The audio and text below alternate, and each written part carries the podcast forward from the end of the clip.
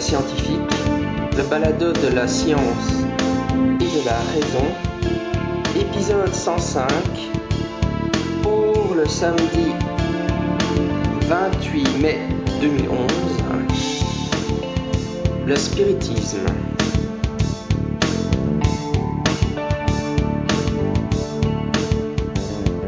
Aujourd'hui, je suis avec Jérémy Philippe, que j'ai invité pour qu'il nous parle du mouvement spirit francophone. Bonjour. Bonjour Jean-Michel. En tout cas, merci d'être venu. Euh, je suis très content parce que c'est un sujet qui m'intéresse et je suis curieux de voir comment, avoir un écho de ce qu'est le spiritisme en France à l'heure actuelle. Commençons juste par un peu discuter de l'organisation. Qu'est-ce que le mouvement spirit francophone?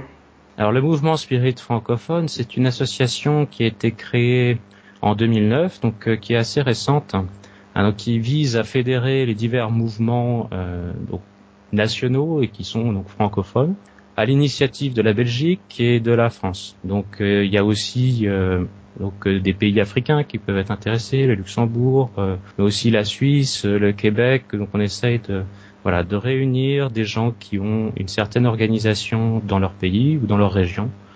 Dans, dans ce cadre-là, du mouvement spirit francophone, alors dans l'objectif de, bah, de partager, d'échanger sur nos pratiques, mais aussi de, de faciliter la diffusion de, de livres, de, de, diverses connaissances, de diverses publications, d'organiser aussi des, des congrès, des, des, symposiums, et aussi donc euh, de s'ouvrir, d'interagir avec d'autres organisations qui sont qui abordent des thèmes connexes au spiritisme.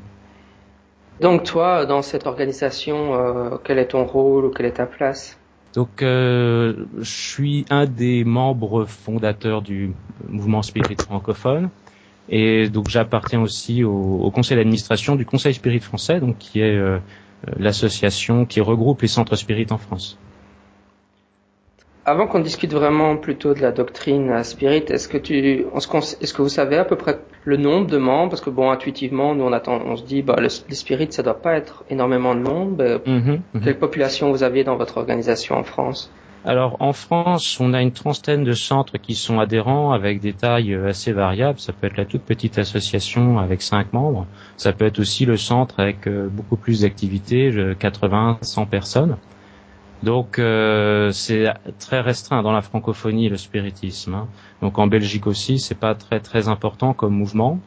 Sauf que si au niveau mondial on regarde, alors par exemple il y a, il y a un an ou deux, il y avait une classification de, des religions qui avait été euh, qui avait été publiée en termes d'adeptes. Il devait y avoir euh, un classement qui positionnait le spiritisme en neuvième position ou dixième position dans le monde. Donc c'était vu comme une religion, ça on peut en discuter, enfin c'était vu comme une religion et c'était classé comme euh, voilà dixième en termes du nombre d'adeptes euh, au niveau mondial. Hmm. Surtout grâce au Brésil. Oui. voilà. C'est ce que j'allais dire. Je pense que voilà où est l'explication. voilà. Euh, bah oui, est-ce que tu peux nous présenter un peu ce qui te semble les aspects les plus importants de la doctrine spirit, ton introduction pour des novices comme nous? D'accord. Alors bon, le, spiritisme est une philosophie, une philosophie qui est qui a un caractère euh, moral et qui a un caractère aussi euh, scientifique. Alors scientifique parce qu'il a une base expérimentale qui est la médiumnité et euh, morale parce que quand on regarde le, fond du message qui est qui est donné, il y a un enseignement d'amour du prochain, de pardon des offenses et le spiritisme a, a pris comme devise hors la charité, point de salut. Hein, donc il y a un aspect moral très très fort. La philosophie du spiritisme, euh, bon, elle est basée sur euh, l'existence du libre arbitre, du principe euh, d'existence des esprits qui sont donc l'âme des morts, donc soi-disant morts, et qui se réincarnent autant de fois qu'il faut dans un but de progrès, d'évolution en termes de, de morale hein, et de connaissance également. Et donc ces réincarnations ont lieu dans un nombre indéfini, autant qu'il faut pour que le progrès de l'âme se réalise.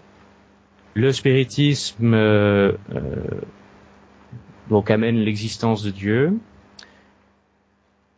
Il affirme la possibilité donc d'une interaction entre euh, l'esprit, et puis euh, le médium, les, vivants, le monde matériel. Donc l'existence d'un type d'être euh, un peu spécial qui permet cette communication entre le monde des vivants et le monde des âmes. Voilà, donc euh, scientifiquement, euh, bon, on pourrait en reparler. Il y a beaucoup, beaucoup d'aspects. Peut-être que la structure la plus, euh, la plus parlante qui décrirait le spiritisme, c'est la notion de paradigme. Donc il y a un philosophe brésilien qui s'appelle Silvio Seno Chibeni qui, qui a publié un certain nombre d'articles là-dessus pour euh, décrire la structure paradigmatique du, du spiritisme au sens de Kuhn. Donc qui pourrait peut-être euh, plus parler à votre public. Si bon, si on repart de, dans l'histoire, qu'est-ce qui s'est produit? Donc les manifestations médiumniques, évidemment, ne sont pas l'exclusivité des spirites. Donc on affirme qu'elles ont eu lieu à, toute époque et dans diverses, dans diverses peuplades. Ce qui s'est passé, c'est qu'à un moment donné, euh, un homme qui s'appelle Alan Kardec a été mis en possession d'un certain nombre de messages qui provenaient de, de diverses donc de diverses contrées, de diverses médiums, qui avaient été écrits dans une période correspondant à peu près au 19e siècle, donc avant 1857. Donc il a réuni euh, ces messages, il, les a synthétisés, et puis il a voulu expérimenter par lui-même avec un certain nombre de médiums parisiens pour tester et puis pour euh, essayer de faire émerger une synthèse. Donc euh, cette synthèse a pris le, la forme du livre des esprits. Et donc Kardec explique sa méthode de travail Hein, dans, dans l'introduction du livre des esprits, il, explique aussi dans un livre qui suit, qui s'appelle l'Évangile selon le spiritisme. Et donc il explique qu'il a donc bâti le spiritisme euh, et il l'appelle codification. Et euh, donc cette, cette construction a pour principe euh, la concordance et la généralité. C'est-à-dire que euh, partout dans le monde où euh, on répète un certain nombre de conditions, où on se place donc avec des médiums, où on pose des questions avec euh, une certaine ambiance de prière, de sérieux, eh bien il y a un certain nombre de, lois qui peuvent être déduites et qui peuvent être donc euh, générales. Et quel que soit le médium, quel que soit le lieu, il y a un certain nombre de concordances. Et c'est ça qu'il a fait euh, émerger dans le livre des esprits, c'est cette concordance hein, qui fait la force du, du spiritisme et c'est pour ça que, que 150 ans après, Kardec est toujours considéré comme une base pour tous les spirites, une base incontournable.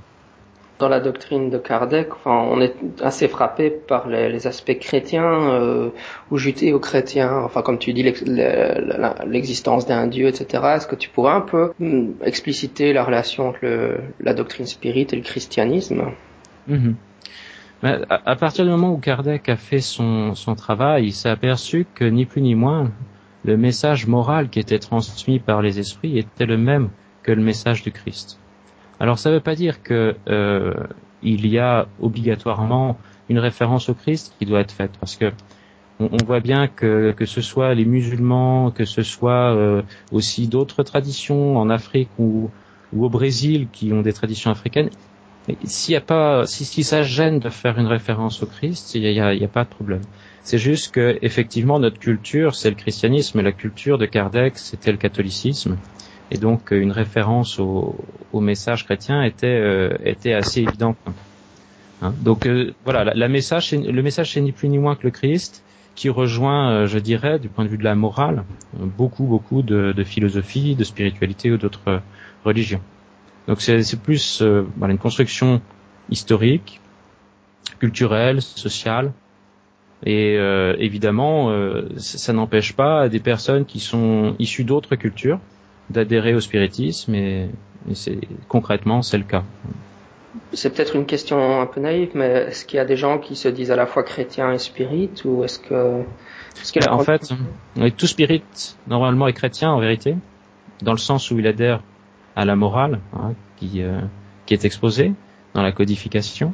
Et évidemment, tout chrétien n'est pas spirit. Par contre, euh, Euh, il y a des gens qui peuvent être catholiques et spirites. Je pense particulièrement au Brésil où euh, ça il y a des gens qui vont à la messe et puis euh, la semaine ils vont ils vont dans le centre spirit. Quoi. Hein, ça les dérange absolument pas, même si nous on y verrait peut-être des, des, contradictions philosophiques fortes hein, entre réincarnation, résurrection, etc., etc. Eux ça les dérange pas, ils se formalisent pas tellement avec ça. C'est voilà le, le, centre spirit va leur apporter quelque chose hein, et puis ils se sentent bien en continuant avec leur euh, leur tradition familiale, euh, en allant à la messe. Ça ne pose aucun souci. Et Kardec a construit le spiritisme comme ça, c'est que il est euh, essentiellement ouvert et tolérant. chacun peut garder sa croyance s'il le souhaite pour pour des raisons personnelles. Il n'a jamais à s'en expliquer. C'est quelque chose de, de, tout à fait privé. Et euh, voilà, si euh, quelqu'un est bien dans sa croyance, évidemment, euh, dans un centre spirit, on va jamais essayer de le décourager pour euh, lui faire quitter sa croyance. Donc si, si je comprends bien les, un peu les points importants pour se dire spirit, c'est qu'on doit croire dans l'existence d'un Dieu, qu'on doit croire dans l'existence d'esprits euh, qui nous entourent et qu'on doit croire dans la réincarnation. C'est peut-être un peu ça les, les trois piliers ou? Voilà, donc c'est une croyance qui en même temps, et c'est un petit peu l'apport original de Kardec, est raisonnée, c'est-à-dire qu'elle s'appuie sur euh, un raisonnement philosophique qui est construit, qui est cohérent. Bon, après, on est d'accord, pas d'accord, on peut toujours en discuter, mais il existe, et qui s'appuie aussi sur euh, donc l'expérience avec les médiums, et qui fait euh, donc un ensemble à, à finalement trois avec trois composantes, trois aspects, l'aspect philosophique, l'aspect moral, l'aspect scientifique. Et c'est euh, cet ensemble qui, qui, qui caractérise l'aspect scientifique un petit peu du spiritisme, c'est cette structure de paradigme qui fait que bon, euh, c'est pas comme si on avait une religion dogmatique qui était figée, etc. Le spiritisme accepte l'évolution scientifique, Kardec disait bien, s'il y a une nouvelle idée scientifique qui s'impose, euh, qu'elle est vraie, euh, le spiritisme l'accepte. Et si jamais le spiritisme, euh, il y a quelque chose que j'ai écrit qui est faux, bien, il n'y a pas de problème, on, réforme le point et puis on admet la, vérité nouvelle. Donc, je ne sais pas si, si, cette, si cette logique vous parle.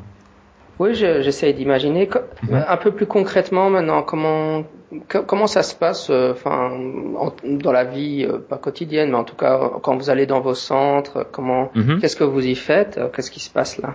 Alors dans les centres spirit, alors plutôt dans la francophonie ou plutôt de manière générale, plutôt au Brésil?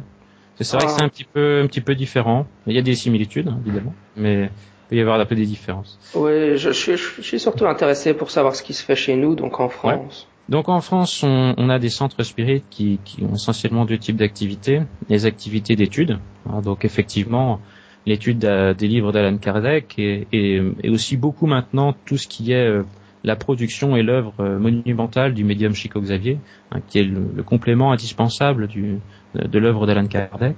Euh, donc études, hein, études, discussions, euh, parfois conférences. Donc toute une voilà une activité de cours.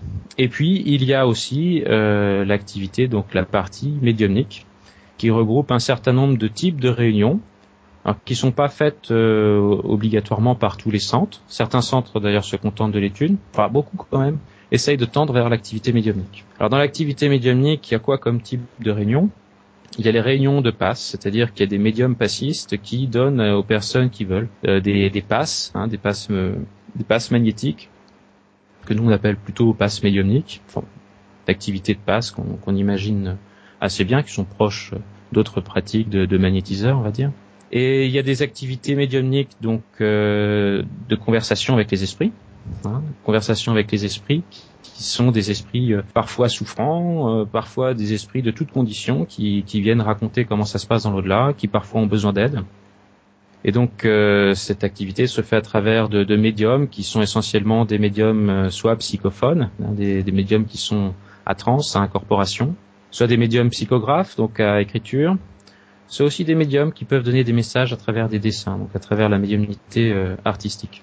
Donc il y a ça et donc voilà un, un type de réunion qui qui est utile hein, pour les deux les deux côtés de la vie, on va dire, donc pour le pour les spirites eux-mêmes qui sont incarnés et puis pour les esprits qui peuvent euh, eux aussi euh, être aidés.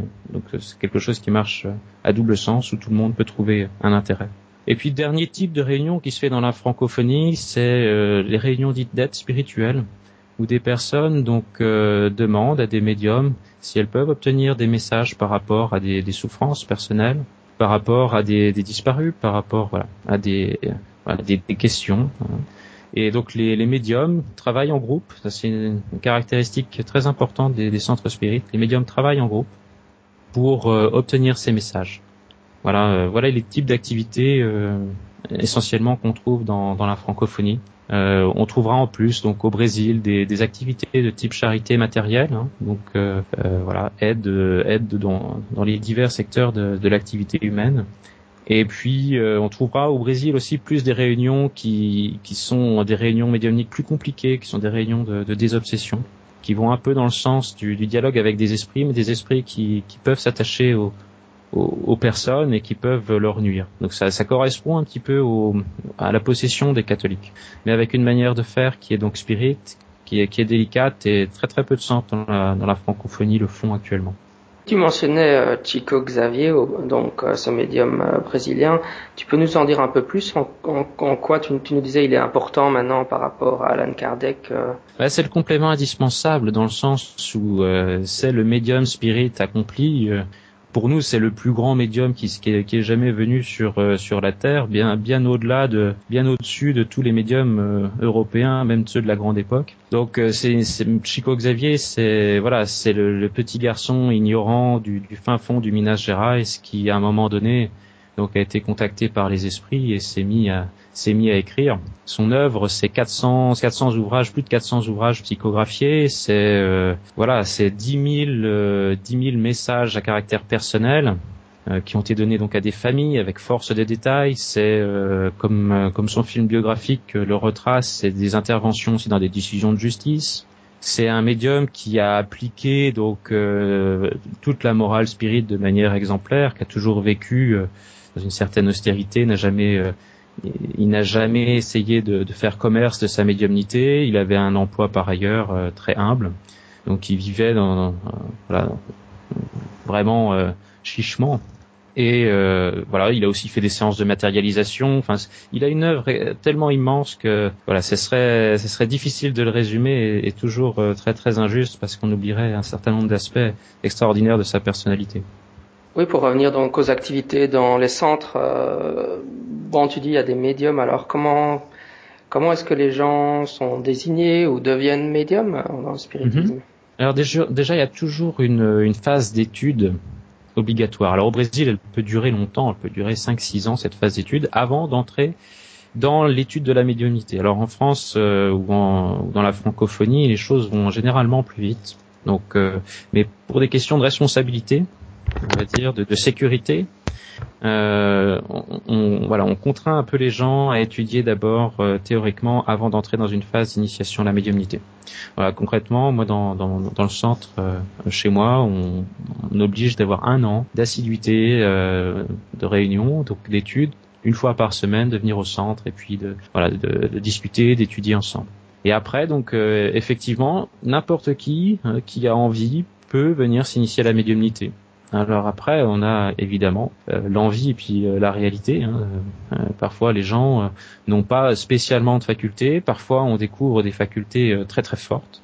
Donc, il convient à partir de ce moment-là de leur permettre de s'épanouir s'ils le souhaitent, c'est-à-dire de mettre leur médiumnité au service du prochain, en toujours dans un cadre éthique très très fort, c'est-à-dire jamais de médiumnité vénale, on évite aussi les réunions en public, donc euh, c'est-à-dire que on ne veut pas euh, faire ce que les Brésiliens appellent du personnalisme, on ne veut pas construire des médiums stars. Donc à partir du moment où on, on enlève tout ce qui euh, tout ce qui motiverait la fraude ou la déviance, on s'assure un certain nombre de, de, de, sécurité.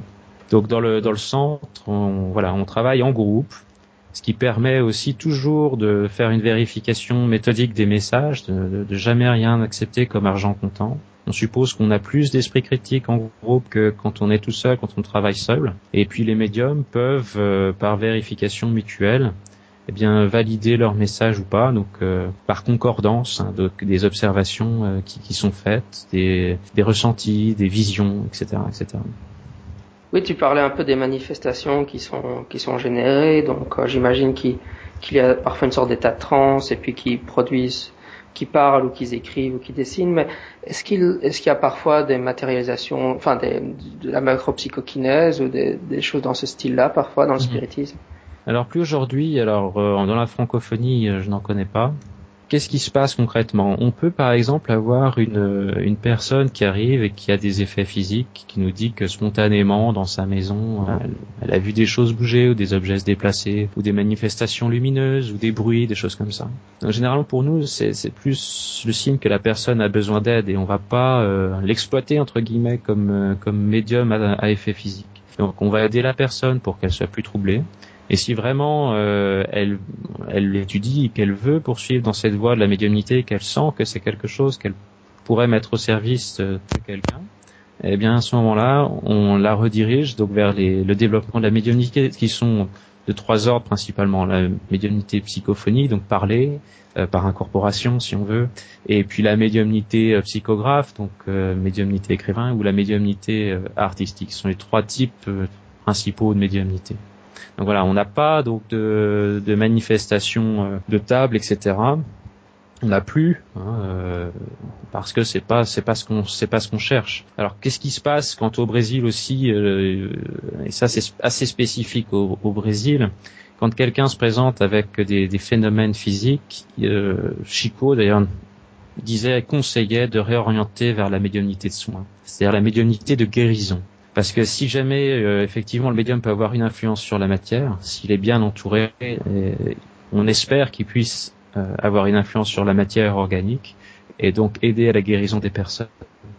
Alors dans la francophonie, euh, il est généralement hors de question de faire ça, hein, puisqu'on ne peut pas avoir une pratique qui serait illégale de la médecine. Mais au Brésil, on trouve finalement des médiums qui au départ présentaient des phénomènes physiques et qui ont été réorientés souvent dans les centres spirites vers une médiumnité de, de, guérison. Donc on a, on a des exemples, on peut trouver assez facilement. Hein. Par exemple, Joao de Deus, qui, qui, est assez connu, qui officie près de Brasilia, qui, qui fait des, des guérisons assez, euh, assez impressionnantes parfois. Sur le balado, on parle pas mal de la littérature euh, parapsychologique des recherches euh, sur les médiums, etc. Je me demandais est-ce que cette littérature euh, bah, plus technique sur les, tests de médiums ou bien sur les phénomènes de hantise, est-ce que bah, est-ce que vous lisez ce genre de choses? Est-ce que ça a un impact sur votre pratique ou, pas du tout quoi?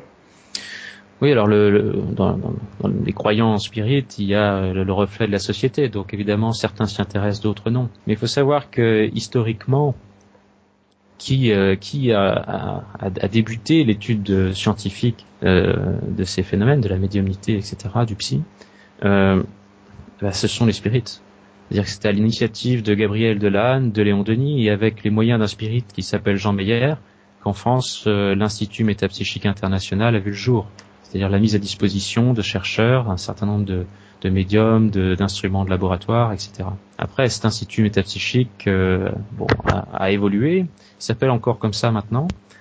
D'autres euh, d'autres recherches hein, dans le monde anglo-saxon ont eu lieu et donc est apparue la parapsychologie qui euh, bah, va dans le sens de l'étude de l'esprit et de ses propriétés. Donc je dirais évidemment ça nous intéresse. on lit les publications, un certain nombre de spirites, d'ailleurs, euh, sont assez bien euh, insérés dans, dans, la parapsychologie. Par exemple, l'année dernière, au Congrès mondial de parapsychologie à Paris, hein, il y a deux spirites qui sont allés euh, faire des exposés. Hein. Il y a le, docteur Julio Pérez et le docteur, c'était Alexander de Almeida Moreira. Donc ils ont fait des exposés, l'un sur Kardec, l'autre sur la neuroimagerie des, des, médiums, hein, neuroimagerie du, du cerveau des médiums, en transe, etc. Donc euh, il y a effectivement un intérêt et je crois qu'il y a, moi j'irais même plus loin, il y aurait intérêt à ce qu'il y ait plus d'échanges. Hein. On a, on a, on a peut-être trop tendance à, à, cantonner les spirites dans un rôle de croyant, alors que quelque part on, on revendique euh, une certaine scientificité. Alors évidemment, on, je, veux bien qu'on nous l'anime, mais il y a, y a un véritable intérêt pour euh, mieux établir donc euh, euh, tout ce qui est médiumnité, hein, existence de l'esprit, interaction avec avec les esprits. Il y a une vraie volonté pour développer la connaissance sur ces interactions. Donc c'était dans ce sens-là que l'Institut métapsychique international avait été créé et, ce, cet objectif demeure encore aujourd'hui évidemment. Pour terminer, euh, parce qu'on arrive tout doucement à la fin de l'interview, euh, personnellement, qu'est-ce, j'ai envie de te demander un peu comment comment es-tu devenu spirit et puis qu'est-ce qui t'a attiré euh, vers, vers cette vision du monde ou ce paradigme comme tu mhm. l'appelles? Ah, c'est quand j'étais adolescent, tout simplement, par hasard, le livre des esprits est arrivé entre entre mes mains, vers l'âge de 13-14 ans. Et bon, j'ai eu une intuition très très forte, une conviction intime, presque presque une révélation que ce livre que j'avais entre les mains était euh, était la vérité et qu'il fallait que il fallait absolument que je que je le lise et que que je le comprenne. Donc ça m'a pris plusieurs mois pour euh, pour le lire à cet âge-là et le et le comprendre. Et c'est une impression très très forte qui m'est toujours restée et qui s'est toujours vérifiée. Et, bon, c'est un monde assez euh, bon, assez énorme et chaque année évidemment on en sait un peu plus, j'en sais un peu plus sur sur le spiritisme et tous ces aspects. Et voilà, bon, c'est quelque chose d'assez simple.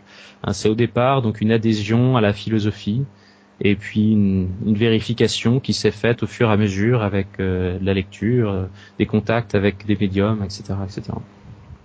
Pour quelqu'un qui voudrait euh, en savoir plus ou découvrir plus avant le spiritisme, qu'est-ce que tu conseillerais peut-être sur le web ou en mhm. termes de lecture Donc sur l'encyclopédie spirit, spiritisme.net, on met à disposition euh, à peu près 220 ouvrages euh, gratuitement, plus euh, des centaines de revues de, la grande époque hein, du spiritisme. Donc c'est en téléchargement gratuit, pas hésiter. Si c'est pour l'organisation du mouvement spirit, eh bien il faut se rendre plutôt sur lmsf.org ou alors sur spiritisme.org, qui sont donc les sites des, organisations spirit françaises et puis francophones. Merci beaucoup d'être venu nous parler.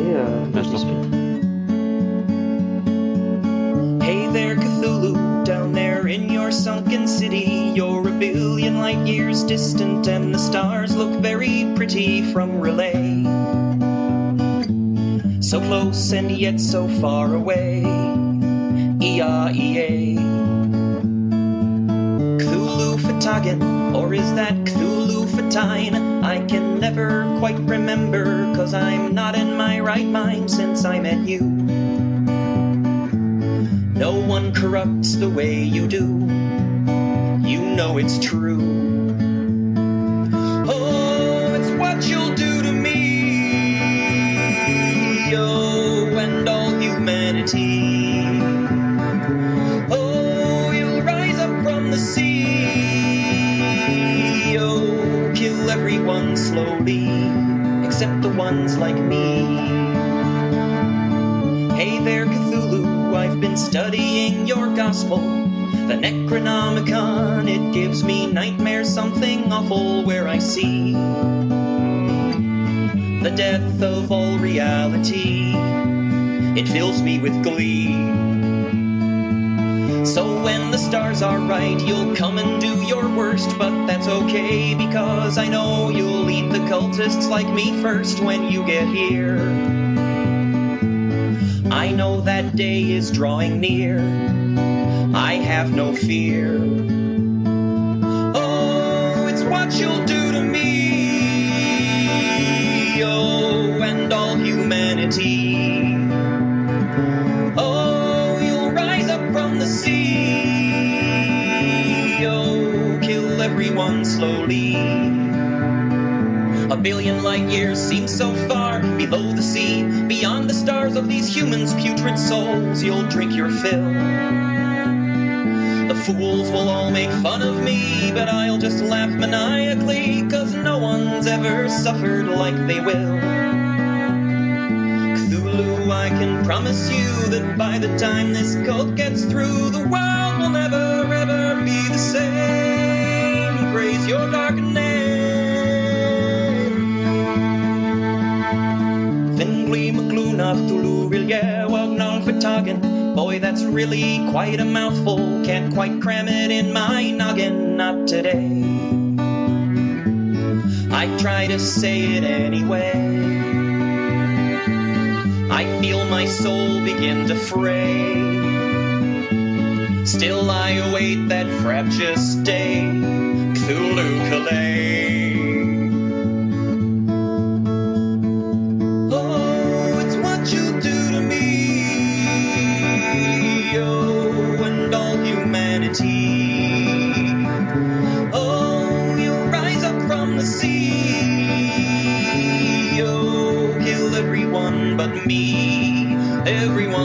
Me. Oh, oh, oh.